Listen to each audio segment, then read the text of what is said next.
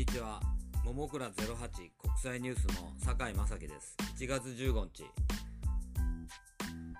日本では、まあ、コロナの感染者が増えて、まあ、医療の専門家がマスコミで、まあ、医療制度がこのままいくと崩壊する危険があるというように盛んに警告しております。でまあ、医療制度が崩壊するっていうのはちょっと私自身も今まで生きてきて経験がないんでよくわからないんですが、まあ、多少参考になるかと思って、まあ、当てはまらないかもしれませんが、ロシアの医療あの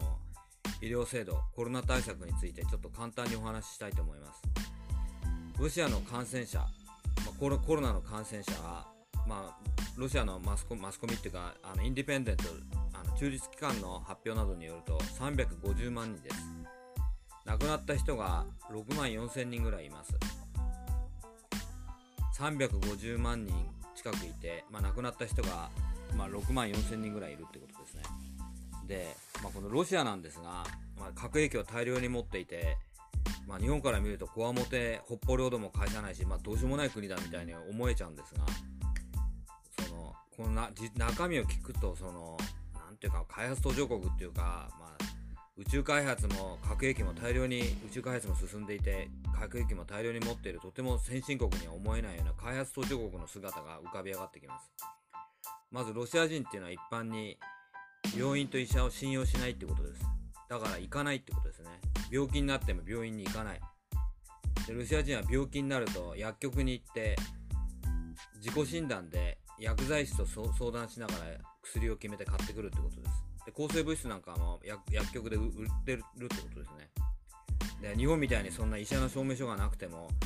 自分で買えちゃうわけです薬が。で、まあ、医療情報なんですが医者の診断を受けないっていうとじゃあどうやって自分の何ていうか医療情報を決めるかっていうとなんか有名な YouTuber, YouTuber の医者がいて、まあ、これ何百万人もフォロワーがいるらしいんですが医療情報を流しているということです。でロシ一般のロシア人は YouTube を見てそれを自己診断に役立てているっていうようなことをやってるみたいです。でまあ病院に行くとかえってコロナになるから危ないと思って病院には近づかないってことですね。でロシアのこのワクチンスプートニク5型っていうのがあるんですがこれプーチンが鳴り物入りで、まあ、開発させたワクチンなんですがこれも一般のロシア人は、まあ、安全性に問題があってあの信用できないっていうことですぐには接種しないって答える人が多いそうです。まあ、要するに下手に摂取して例えば薬害かなんかになって余計体の具合が悪くなってしまうって恐れがあるわけ。ですでこのスプートニクに5型っていうのはなんかこのまあ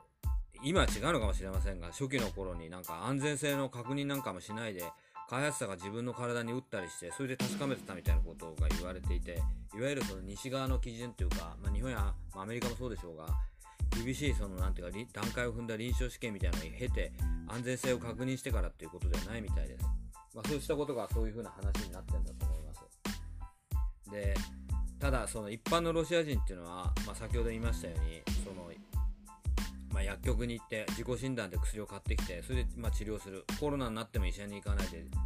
ま、自己自己診断で治療するってことですただ例外がいてこれは金持ちです金持ちはこの外国の高高価なその抗ウイルス薬とかあのヨーロッパの優秀な医者の診断を受けられるんで、まあ、一般のロシア人とは違うってことですね。であのまあなんかとぼけた話なんですがそのなんていうか日本の富士フィルムのアビガンっていう薬がのなんていうんですかあのジェネリック薬をロシアのバイオ企業が製造していて、まあ、23カ国に輸出して金儲けしてるってことです。まあなんていうか、日本人からすると、北方領土も返さないで日本利用して金儲けしやがってみたいに思うんですが、まあそういうしたことをやって、まあやってるみたいです。でまあ、その、まあ中東とか中央アジアから南米の国々だそうですが、あのそうした国々に、まあ、日本のアビガンのジェネリック薬をロシアのバイオ企業が輸出して輸出してるってことですね。まあそうしたことがあります。ただとぼけてる話が、このアビガンのジェネリック薬は一般のロシア人には高くて、手に入らないそうです。まあ、医療制度が崩壊するっていうと、一般人が自己診断で薬を買ってきて治療するっていう風になって、まあ、病院に行かないっていう結,、まあ、結論というか結論になってくると思われます。今日はロシアのコロナ対策、医療制度が崩壊したら何が起きるかについて簡単にお話ししました。ももくら08国際ニュースの酒井正樹でした。